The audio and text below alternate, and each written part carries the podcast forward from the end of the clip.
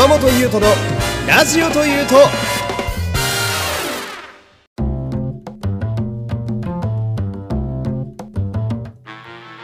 どうも皆様こんにちは。声優の山本優斗でございます。よろしくお願いします。さあ今日はね、えー、定期的にやっているヒプステのことをね、えー、話していくという、えー、そういう回でございます。で、えー、今回はですね、えー、もうついさっき、えー、配信を見終わったところだったんですけれども、えー、レップライブサイド FP ねフリングポッセの単独ライブ。えー、こちらのですね、えー、感想会にしていこうかなと、え、そういう感じでございます。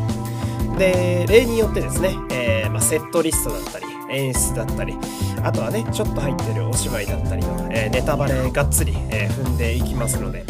まだ見てないよとかね、えこれから現地行くんだよっていう方はですね、え一度回れ右していただいて、まあ、楽しんできてから、えこちらの会に来ていただけるとまあ嬉しいかなという感じでございます。というわけで、えー、やっていこうかなと思うんですけれども、えー、そのまず今回のそのレップライブサイド FP ってヒプステのファンをぼちぼち長くやってらっしゃる方ほどまあ結構気になるという、注目するまあ一つの公演だなと私は思っていて、まあ、私がまあそうなんだけどやっぱその渋谷ディビジョンがそもそも前のメンバーからだいぶ変わってるわけじゃないですか、えー、3分の2違うっていう、で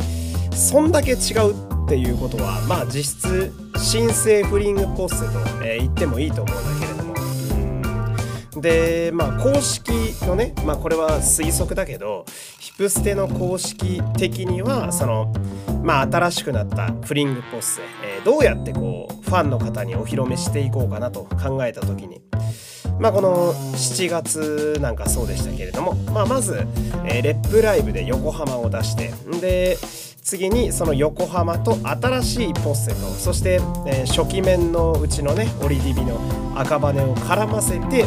そのお芝居の中でファンの方に新しいラムダだったり新しい源太郎だったり、うん、をなじませてから、えー、ライブをやろうという、えー、感じのね、流れだったとおそらく思うんだけれども、うん、まあ世の中の情勢もあり、うん、いきなりライブでドンってやらなあかんっていうね、うん、状態なわけで、うん、やっぱ私も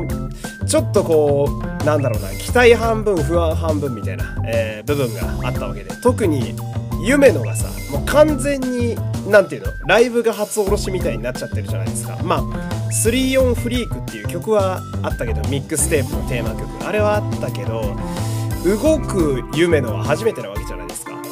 あでそういうのもあって今回私は結構このライブは、まあ、気になってたわけなんだけど、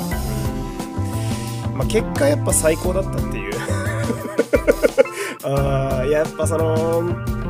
ヒプステっていうのはさまあいろいろ困難にも直面したりだとか、うん、まあいろいろこう難しいこともあるけれども、うん、実際そのこのヒプステを、まあ、配信でもそうだし現地でもそうだけど浴びるとさもうどうでもよくなるぐらい最高で。あ、まあ、今回もマジでよかったなやっぱね。うん。あの F のピースを掲げるのがやっぱ楽しいっすよね。ポッセのライブはね。うん。で私はそのえー、生で現地感激をしたのがヒプステはトラック2リプレイっていうのが最初だったというのもあり結構この渋谷ディビジョン、えーまあ、ヒプステにおける渋谷ディビジョンとそして、まあ、今回来てくれたゲストの浅草ディビジョンはですね、ま、ひときわこう思い入れがあるところがあるんで、やっぱりあまあ彼らがこう単独でライブできるっていうのはねちょっとグッとくるというか、うん、すごい良かったなと。であれだねあの始まる前のさその開演前の、えー、最初環境音っていうんですかね音がちょっとこう流れてる感じのあれね、うん、あれディビジョンごとに違うのがすごい細かいなと思いましたね。あの横浜の時は何でしょうか？波風というか港の音だったりまさにこう港町という感じを結構強調した感じの、えー、音が流れてましたが今回の渋谷は配信でもちらっと最初の方環境音聞けたんですけどまあ街の喧騒といいますかね結構賑やかなこう、えー、街の音が、うん、車の音だったりとか信号の音だったりが聞こえるっていうあれはなかなか工夫されてるなと、ね、思ったわけなんですけど、えー、私すごいあの気になるのが他のディビジョンめっちゃ気になりません？あの、まあ、横浜といえばさその港町なわけで、まあ、海沿いでさでその横浜ディビジョンの色っぽさというか大人の感じのダーティーな感じが結構その浜のムードと海のムードと合ってるからあの音だと思うんだよ。で渋谷もさやっぱり大都会というか流行の最先端みたいな賑やかな街並みというイメージがやっぱりあると思うのでそれで今回の環境音だと思うんですけど他の街もさ結構賑やかな都会ばっか残ってるじゃないですかあと。うん。だどう差別化していくのかがすごい楽しみですよね。うん。まあベタに言うなら、えー、大阪やったら関西弁をちょっと散らしてみたりだとかうん。名古屋どうすんのかなとかうん。池袋どうするかなみたいな。人が多いという意味では、まあ、新宿も人は多いしみたいな。この辺りどうすんのかなっていうのはちょっと気になるとこでもあったり、うん、音響の方のえー、工夫がね、えー、これからすごい気になるところですけど、うん、で曲ね、えー、曲の話なんですけど。もうあのやっぱレップスクワット最高じゃね？めちゃめちゃ好きですねあの曲ね。浜の時からさもう本当まあ配信で、えー、MTC も見させてもらいましたけど配信が終わるまでの期間あの一番最初冒頭のレップスクワットと、えー、アンコールの BOP 衣装でのレップスクワットめちゃめちゃ聞いてたもんね。あだからどの辺りがその共通の歌詞でどの辺りがオリジナルのそのディビジョンごとの歌詞なのかっていうのがよくわかるっていうのがね。あめちゃめちゃかっこいいよな。うん。井出浩二さんってすごいと思うんだよ。その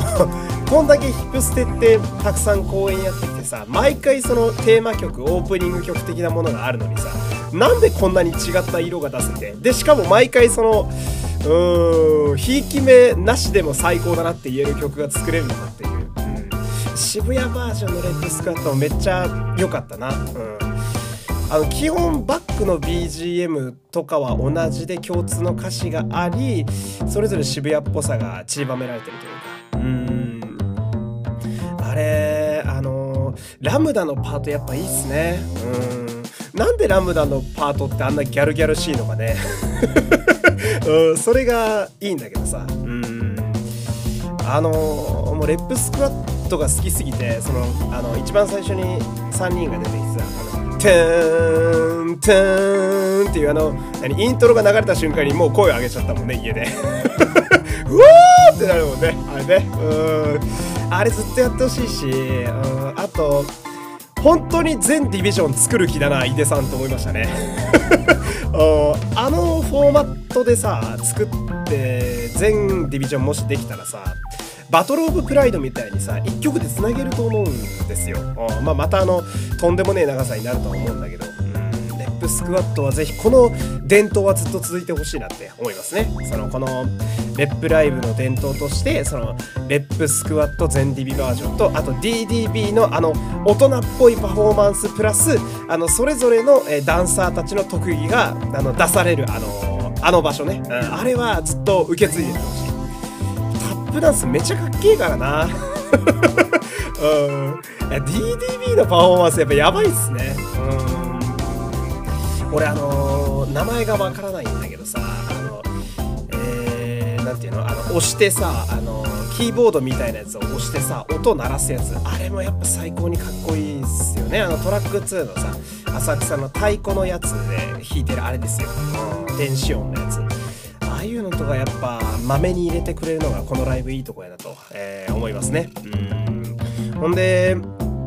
渋谷といえばやっぱさっきも言ったメンバーがガラッと変わったっていう話なんですけどあのー、既存の曲ね「トラップ・オブ・フリング」とか「チャンピオン・イン・ダ・ハウス」とかあの辺の曲まあ、バトル・オブ・プライドとかあとはまああれか、えー、ドンパスとか、えー、ファイト4もそうなんだけどえー、安井さんと坂田さんバージョンで新録になってるのが、ー、とても新鮮でしたね。うん。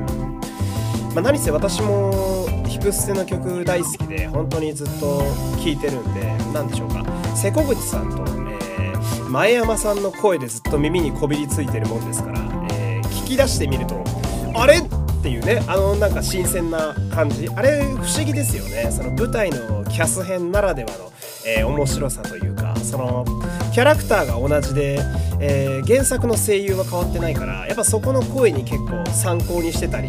えー、寄せてたりっていうのはねあの舞台のキャストとしてはあるんだけどもちろんキャストは変わってるからやっぱちょっとニュアンスは変わってくる。で安井さんのラムダは全体的にあの何でしょうかちょっとイケイケな感じになってるね。あその瀬古口さんのラムダはあの可愛い感じ天然の可愛さみたいなのがちょっとこう醸し出されてる感じでしたけど。安井さんのラムダはマジでお姉さんとめちゃめちゃ遊んでんだなっていう感じの「ヨーヨーヨーみんな元気?」みたいな「いいねいいね」みたいなね。ちょっとこう上げ方がめっちゃ慣れてるみたいな。まあそれは安井さんのねあの本業っていうとあれですけど、えー、グループの活動のあれもあると思うんですけど。でこのライブにねすごい合っててすごいいいなと。で坂田さんね。さん素晴らしい方ですね。あすごい方連れてきたなって思いましたよ。うん。これ俺見事だなって思ったのが既存曲は結構前山さんへのリスペクトを入れつつ声は斎藤壮馬さん原作の声優さんに近しいところがあるのがいい塩梅で撮ってきてるなってちょっとうなりましたね。チャンピオン・イン・ダ・ハウスなんてさ安井さんも坂田さんも大変だったと思うんですよ、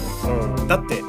優勝してないんだもんお二人のキャストは。前のキャストが優勝してんだもん。だけどね優勝した感じでちゃんとやってみて当たり前だけど。うんお上手だなと、であと曲の中でちらっと出てきた。多分ミックステープの曲が混ざってるんだよね今回のライブ。なんか聞いたことないあの絡みのねお芝居の曲が何個かありましたけど。あの扇町すぐりっていうねミックステープ1のオリジナルキャラ、えー、私あのヒプステのオリジナルキャラ全員好きですから。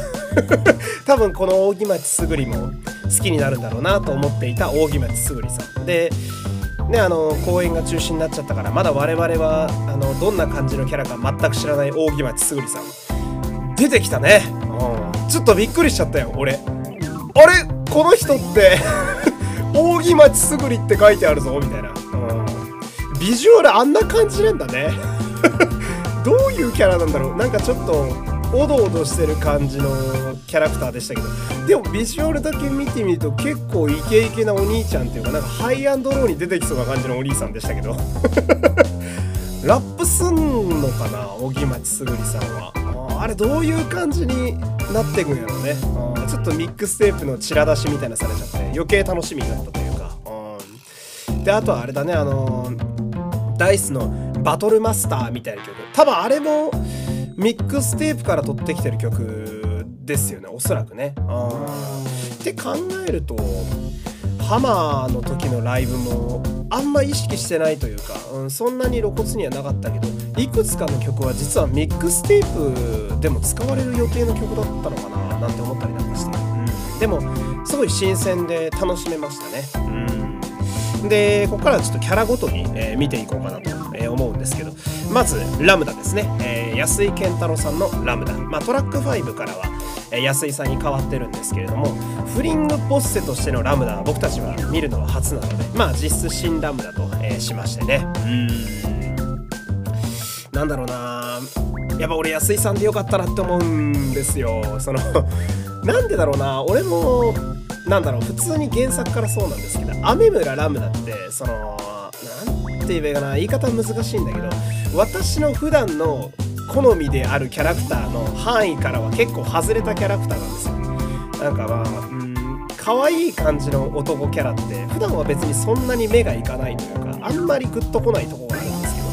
ど雨村ラムダっていうキャラクターはちょっと俺の中でそれとは違ってて結構好きなキャラクターなんですよね原作から、うん、そのまあ、裏表があるところだったりだとかと言いながらも仲間の絆をこうエモじゃないですけど信じてる部分で曲ごとにどんどん深まっていくポッセの絆の中心にいるところだとか、うん、ででヒプステにおいてはそんな残酷だったりその人間でないっていうことをを気にしつつも一番そこに対して感情をあらわにするあたりが人間じゃないはずなのに誰よりも人間臭いなっていうところが俺は本当に雨村ラムダがグッとくる部分なんだけど安井さんのラムダもやっぱり素晴らしくてうーん。なんかポッセと絡んでる時のラムダね安井さんのラムダマジでギャル。めちゃめちゃギャルじゃない？なあのあんなギャルギャルしい感じだったっけ？みたいな、とにかく可愛いんですよね。うん。すごい計算した感じも出せてるしかといってなんだろうな無邪気な感じも出てるし塩梅が絶妙なんですよ。うん。俺原作白井祐介さんとそして前の瀬古口さんのラムダをめちゃめちゃ研究されてると思うんですよね安井さん。うん、エッセンスの拾い方が本当お上手やなと思って。で、今回はライブなので、やっぱお客様に対しての煽りだったり、コメントだったりもたくさんあるわけなんだけど、そこはやっぱり安井健太郎さんのそもそものね、グループでの活動でのライブ活動がめちゃめちゃ出てる生きてるなって思う部分で、うーん、すごい見事なラムダが出来上がっていたなと、今回もすげえ、わ、最高だよって思ったというか、うん。あのギャルギャルしい感じで、コミュ力高い感じが、やっぱ渋谷のリーダーって言われてすげえうなずけるというか、うん。で、ダンスがめちゃめちゃうまいっすね、安井さんね。うん。あのー、なんだろうな、前の瀬古口さんのダンスがこう、キュートというか、可愛いっていう方に振ってる感じが私はあったんですけど、安井さんのラムダはダンスがですね、まあ、軽やかというか、ふわっと浮くような、なんていうの縦の動きというか、が結構多い。よく跳ねるという印象になってるので、あのー俺のラムダの好きポイントね。あの、でかいパーカーがあるじゃないですか。水色の。うん。お尻まで隠れるあの、中幸先生の最高のサイズ感ね。あの、パーカーのひらひら具合がですね、とてもよくあの、前以上に仕上がっていて、うん、見てるだけですごく気持ちいいんですよね。あの、お尻の尻尾みたいなベルトも、ライブで翻ったり跳ねたりジャンプするために全部ついてきてくれるので、とても見ていて見栄えがいいという。うん。で、今回も出てきてくれた、あの、ダーティードッグ版のアメ村ララムダね。俺めちゃめちゃ好きなんですよ。うん、トラック5は実質ラムダの物語だと私は思ってるんで、うん、あの曲はさ、あの、何？あの人間とか仲間？本当の仲間っていう曲ね。あれ、あれさ、やっぱ、まあ歌だから、やっぱ音源もあるし、声にすごく注目してしまうんだけどまあもちろん声のあの変化も本当に素晴らしいんだけど今回のライブ見て俺は確信したのはあれは表情と振り付けも全然違うのがマジで職人芸やなって思うんですよ。うん、目つきがめっちゃ怖くなるんですよ。赤くライト光ってる時は。で、あと電話してる時。うん。いや、あれ素晴らしいですよ。あビジュアルめっちゃいいんすよね。あのダーティードッグラムで。あの黒い帽子とさ、白いでかいパーカーがいいんだよな。シルエットが変わるから、ライブで真ん中に出てきてくれた時の、あの、目の引き具合が違うんですよ。安井さんのラムダ最高だよ。最高です。えー、で、次。えー、新しい夢のね、えー、坂田さんの、えー、夢の源太郎なわけなんだけど、これももう、いや、お見事というか、素晴らしいお仕事やなと思いますね。うん。めっちゃくちゃ前山さんと斎藤さん見て研究したでしょうと思いましたね、これまた。うん。あのーこれは私の所感ですけど、えー、前山さんの前の、えー、夢のはですね、まあ、イメージ私のイメージなんですけどうーん、まあ、色っぽさというか怪しさと儚さがすごい強い、えー、あの出され方をされていてうーんまあ性別っていうと変なんだけどなんかちょっと女性的というか色っぽいお姉さんみたいな。うん色気っていう部分が結構強めに出てたのが前の夢のだと思うんですけど一方で今回の坂田さんももちろん色気とあ色気はあるんだけど儚さっていうよりはあの坂田さん自体が意外とがっちりされてる方なんだなっていうのを今回のライブですごい感じたんだけどだけどがっちりされてるからこそその今度は性別で言うとどっちかというと男性っぽさ男性らしいしなやかな柔らかさみたいなので夢の源太郎をすごい表現されてるなって感じたんですよ。うん流し目の良さやばいね。うん、流し目がめちゃめちゃいいですね、坂田さんの夢のは。うん、あのまあいろんな色っぽい部分が前山さんの、夢のもそして今回の坂田さんの夢のもあると思ってて前山さんは指の先までこうピラピラピラってやることにより色気がすごい出てる方やと思ったんですけどその何て言うんだろうな、まあ、坂田さんの夢のは、えー、体全体をこう使って、えー、曲がってたりだとかこう動きをゆっくりしなやかにやることによってうーん独自の感情を出しているというか色気とはちょっと違うんだけど男性ではあるんだけれどもうん気品かな？どっちかっていうとうんが出てるのが、うん、だからマロって言って似合うのはこっちの坂田さんの方かもしれないっていうのはちょっと感じましたね。うん。であのびっくりしたのがあのいきなり坂田さんにあのボイスチェンジ的なお芝居やらせるんだなって思いましたね。あのまあ、夢の源太郎ってね、原作の斎藤聡馬さんが、まあ、いろんな声出る方なんで、いろんな声を出して突然喋り出すっていう、トンチキな部分があるのが面白いキャラだと私は夢の思ってるんですけど、マロがとかさ、わしはとか言うのが、すごい原作夢野の面白さだと思うんだけど、あれをいきなり新キャストの方にやらせるっていう。で、それを難なくクリアしてしまう坂田さんすげえなって思いましたよ。うん、これはね、あの、声優の世界あるあるなんですけど声の世界あるあるなんですけど歌が上手い方ってやっぱ音域が広いので結構いろんな声が出るっちゅうのがまああの一個通説としてあるんですけど多分坂田さんがそもそも歌めちゃめちゃ上手い方という印象まあ何曲か私も坂田さんご本人の歌も聞いて感じたんですけどまあそれもあるから多分いろんな声がすごい出るんだろうなって思いましたね。うん。え本当に今夢野が喋ってるっていう声結構ありましたよね。あいやすごい方連れてきたなと。うん、でこの声よね声の話にやっぱなっちゃうんだけどすごい斎藤聡馬さんの雰囲気をちゃんとキャッチしてるというか、うん、めちゃめちゃ似てるよね。なんて言うんだろうな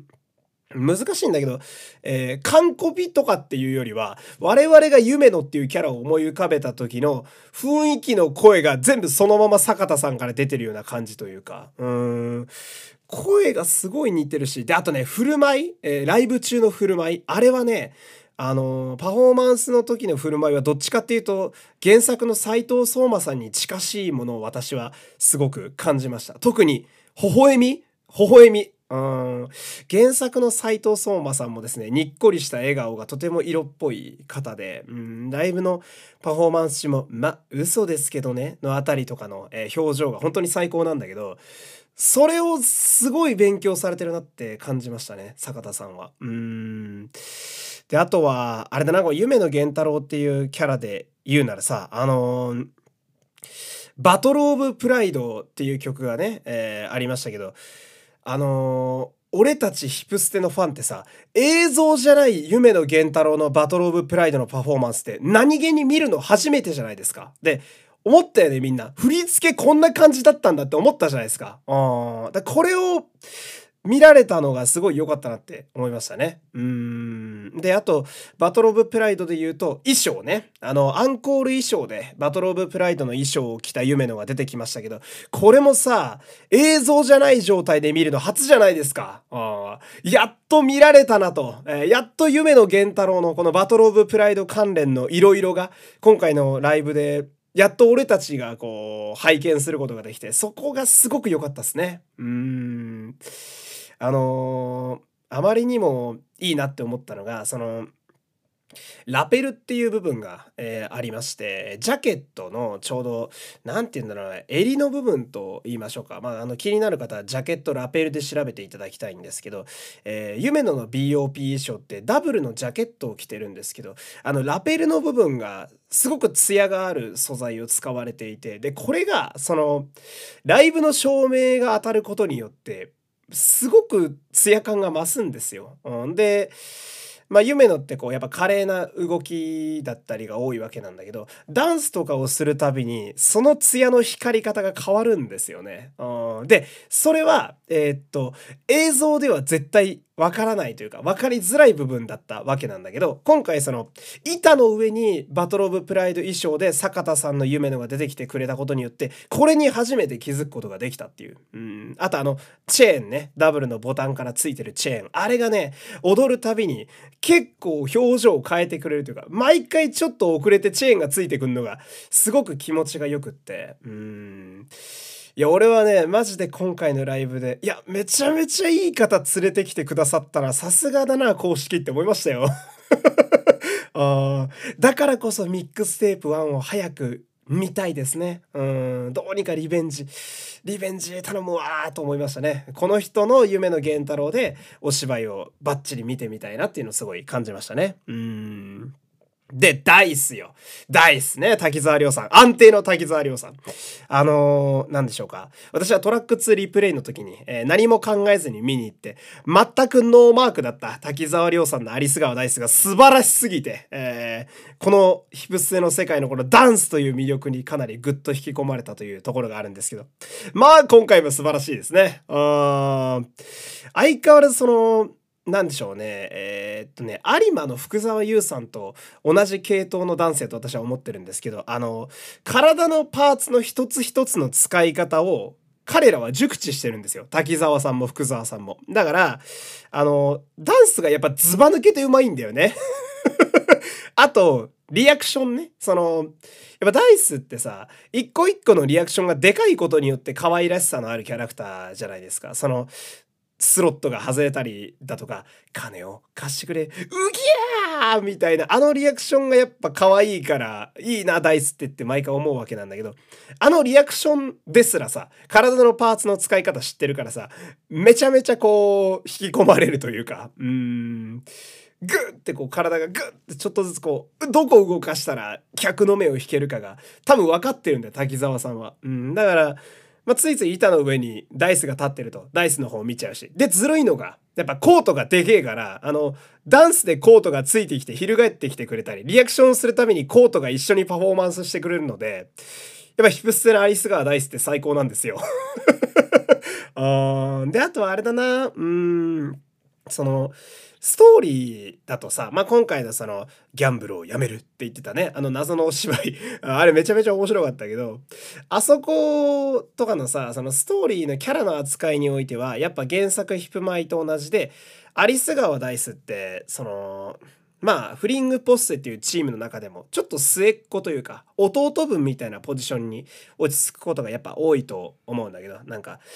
しょうがないな、ダイスは、みたいな。やれやれ、みたいなね。その、二人が見守ってダイスがうわーってなるっていうのが多いと思うんだけど、今回はさ、その、まあ、これメタ的な話になっちゃうんだけど、これヒプステのライブなわけじゃないですか。ライブのパフォーマンスにおいてはさ、やっぱずっとダイスやってる滝沢亮さんだから、その、ちょっと余裕のある兄貴みたいなポジションにダイスが行くのがさ、これ面白いなって思いましたね。うん。ストーリーの扱いだと、やっぱ末っ子っぽいとこはあるんだけど、その、ライブでのパフォーマンスの余裕、あれさ、ダンスのアドリブえぐいでしょ、あの人。動きが毎回違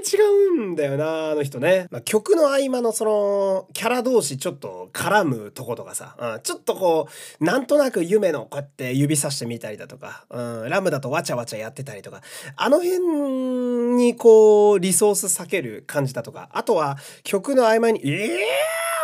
とかさ、いう感じ、うん、パフォーマンスにやっぱり幅があるところは、うん、滝沢さんのこう兄貴分みたいな感じが出ててそれを感じられるのがすごい良かったでそれを見た時に新しいフリングポッセもきっと大丈夫だなって思ったというか、うん、すごい信頼できたなっていう部分はありましたね。うん、であとはビジュアル的にはアイメイクがちょっと変わったんですかね、ダイスは。なんか、目元がすごい色っぽい感じ。これはあの、公式のブロマイドとか、ビジュアルが発表された時も私すごい思ったんですけど、うーん、あの弟分な感じでさ、なんか、パフォーマンスもさ、お前らもっと手あげろよっていう感じなのにさ、ダンスしてる時の目元はめっちゃ色っぽい。ずるいなと思いましたね。うん。毎回言うけど、ヒプステのあの、滝沢ダイスってずるいんですよ。これ毎回言ってるけどね。やっぱずるい男よ。ああれは反則ですよ。うん。で、あとはあれだなあれよかった。あのーアンコールで、バトル・オブ・プライドのね、スペシャルスタイリングで、えー、ダイスも出てきてくれるわけなんだけど、最初、あのー、ジャケットのコートの前の部分止めてんのに、途中から前の部分外すことによって、シルエットが変わるだろ最高だよやっぱこうダイスといえばロングコートを翻してのパフォーマンスという。で、これはね、あのー、えー、っとね、衣装店か、その、ビジュアルブック、どっちに書いてあったかちょっと私、記憶が定かではないんですけど、確か、あのー、衣装を作ってる中原さんの、えコメントかなんかで、その、まあ、ダイスってその動きがやっぱり特徴というか、えー、ダンスで見せるキャラクターなのでベルトを外すことによってそこの邪魔をしないというかうんパフォーマンスの手助けができるみたいなのをどこかで見たんですよ。ちょこのコメントどこのコメントだったかちょっと微妙なんですけどね。うんなんですけどそれをうん滝沢さんが今回実践されてるなっていうのがグッときたというか、えー、最高ですよ。うんで最高といえば浅草ね。あ浅草、親方ずっと酔ってなかった？大丈夫？うん、だけどさ、やっぱ浅草ディビジョンって俺好きなのよ。さっきも言ったけど、あの、トラック2リプレイでさ、その、前情報を入れずに見に行ってさ、あのー、やっぱ浅草バウンス、せいやそいやに心をぐっと持っていかれて、なんていい兄ちゃんなんだって言った後のトラック2のあの結末じゃないですか。だから、ほんと好きで。で、あとね、あのー AD ライブの時も感じたけど、浅草の兄ちゃんらが、あの、普通にその、楽しそうにしてるだけで俺は心が幸せになるんですよ。だから、今回のライブはマジで最高。めちゃめちゃいいゲストとしての出方だったなと思う。うん。だってさ、あれ、バトルオブプライドの曲やってる時にさ、いきなり親方が乱入してきたじゃないですか。あれマジでよかったよな。本当に俺声出たもん。うん。うわ、来たマジかよつって。うん。なんせさ、あの、ハマの時は、普通にバトルオブプライドの曲はハマしか出てこなかったんですよ。うん。だけど、おおちょっと待って、ここで浅草入れてくる？みたいな。あ出るタイミング最高じゃねえかと思って。うん。で、あれだな。あのー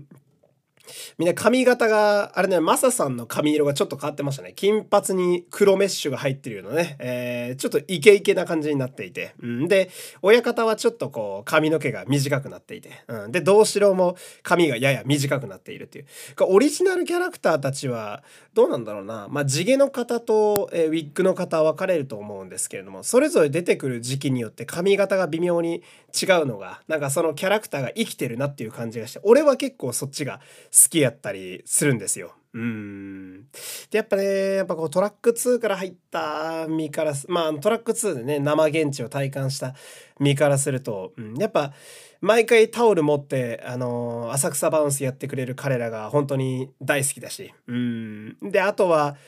渋谷と普通に絡んでる。まあ最後のカーテンコールの部分だけだけど、絡んでるだけで、ちょっとこう心が安心するというか、うん、まああの心のどこかには「おいラムダお前のせいだぞ」とは思ってるんだけど。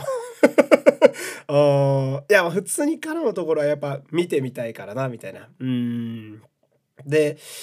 ミックステープ2、えー、でも私勝手に2があると思ってますけど、これは俺の妄想なんでね、公式から何も言ってませんけど、ミックステープ2があるなら、浅草の日常は絶対に見たいなって思いましたね。うん。で、あとあれだな。あの、レップスクワットのあの、ゆらゆらするダンスを3人でやりながら出てきた時、うわもうあんなもん最高だよ。あ マジでね、あの、あの人らには楽しくいてほしいのよ。ずっと、浅草には。うん、なんか、その、まあ、ヒプマイもさ、ヒプステのオリキャラもそうなんだけどさ、その、結構殺伐としてたりさ、なんかあの、生まれが、生まれだったり、境遇だったりが、なかなか尖った方々が多い世界観の中で、あの3人はさ、本当江戸のさ、おじさんとお兄ちゃんなわけじゃないですか。おじさんって言うとね、親方に怒られますけど、まあその、兄ちゃんらなわけじゃないですか。気のいい3人の酒と野球が好きな、えー、街が好きな兄ちゃんたちなわけじゃないですか。うん、その感じがすげえいいんだよな。うん、あの感じで彼らはずっといてほしいと思いましたね。うん。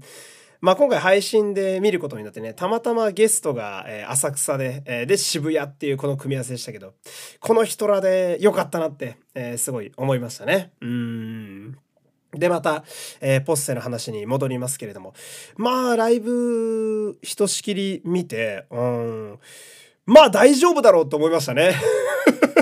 うん、やっぱその、なんだろうな。いや、もちろんね、ヒップステの公式、俺はもう全面信頼してますよ。うん。まあ、いろいろこう、ヒップステ自体もね、ちょっとこう、えー、追い風というか、向かい風か、えー、が来ていて、お大丈夫か、公式頑張れって思う部分も今月はいろいろあったけれども、でも今回のフリングポッセのレップライブを見て、で、新しくなったあのフリングポッセと、そして、あのライブのやっぱ完成度ね、盛り上がり加減を見てですね、うーん、まあ、ついていこうと思いましたね、また。えー、ぜひね、あの